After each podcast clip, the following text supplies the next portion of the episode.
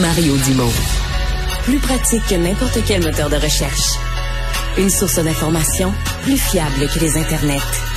Pour savoir et comprendre, Mario Dumont.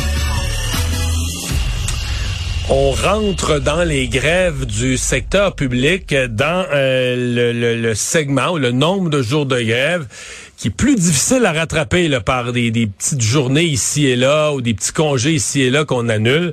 Et c'est entre autres dans le monde collégial, au niveau des cégeps. Bon, les premières journées de grève, on avait pu gérer ça, semble-t-il, mais là, la semaine annoncée, euh, ben là, celle-là a fait plus mal au point où la Fédération des cégeps commence à parler de d'examen entre Noël et le jour de l'an. Je sais plus trop quoi en penser. Laurence euh, Mallette-Léonard, euh, présidente de la Fédération étudiante collégiale du Québec, est avec nous. Bonjour. Bonjour. Est-ce que les étudiants euh, dans les cégeps commencent à, à s'inquiéter, à parler de la, de la, fin de leur session? Oui, euh, c'est une inquiétude là, euh, qui se fait sentir là, de plus en plus sur nos campus. comme plusieurs, là, on espère euh, que les syndicats ne soient pas forcés d'encore se résoudre euh, à la grève là, par manque d'écoute du gouvernement, puis que hmm. ça, ça se répercute là, dans les horaires d'examen. Ouais.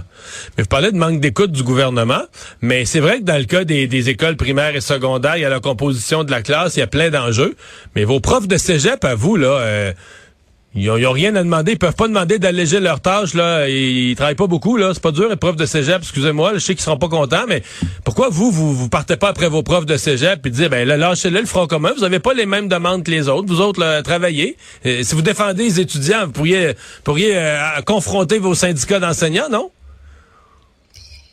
Euh, ben, de l'autre côté, là, on, on constate que c'est quand même une charge importante, là, être prof de cégep. Ah, puis, oui. euh, on se le cache pas. Il y a de plus en plus une pénurie de main-d'œuvre au niveau Ouais, ça, c'est collégial. Parce que euh, les étudiants qui terminent leur maîtrise, leur doctorat, ben, ils viennent de plus en plus alléchant d'aller travailler au privé que d'enseigner à la prochaine génération. Donc, euh, en ce moment, là, il manque de plus en plus de profs au collégial.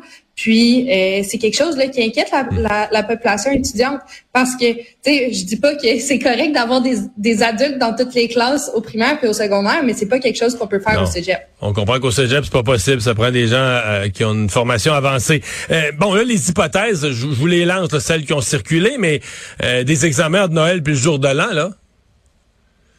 Ouais. Ça, ça vous dit quoi, ça?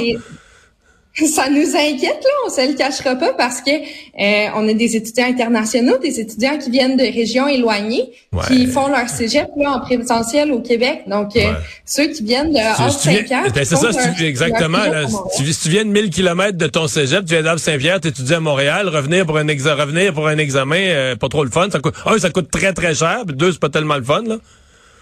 Exactement. Puis il y en a qui comptaient sur ces journées-là pour travailler, puis préparer leur budget pour la session d'hiver. Donc, euh, on risque d'être confronté là Hmm. à euh, une précarité financière là, pour la prochaine session. Espérez-vous, quand on va arriver à choisir, euh, espérez-vous être consulté? Parce que là, je suppose qu'il y aura des discussions entre les syndicats, la ministre de, de l'Enseignement supérieur.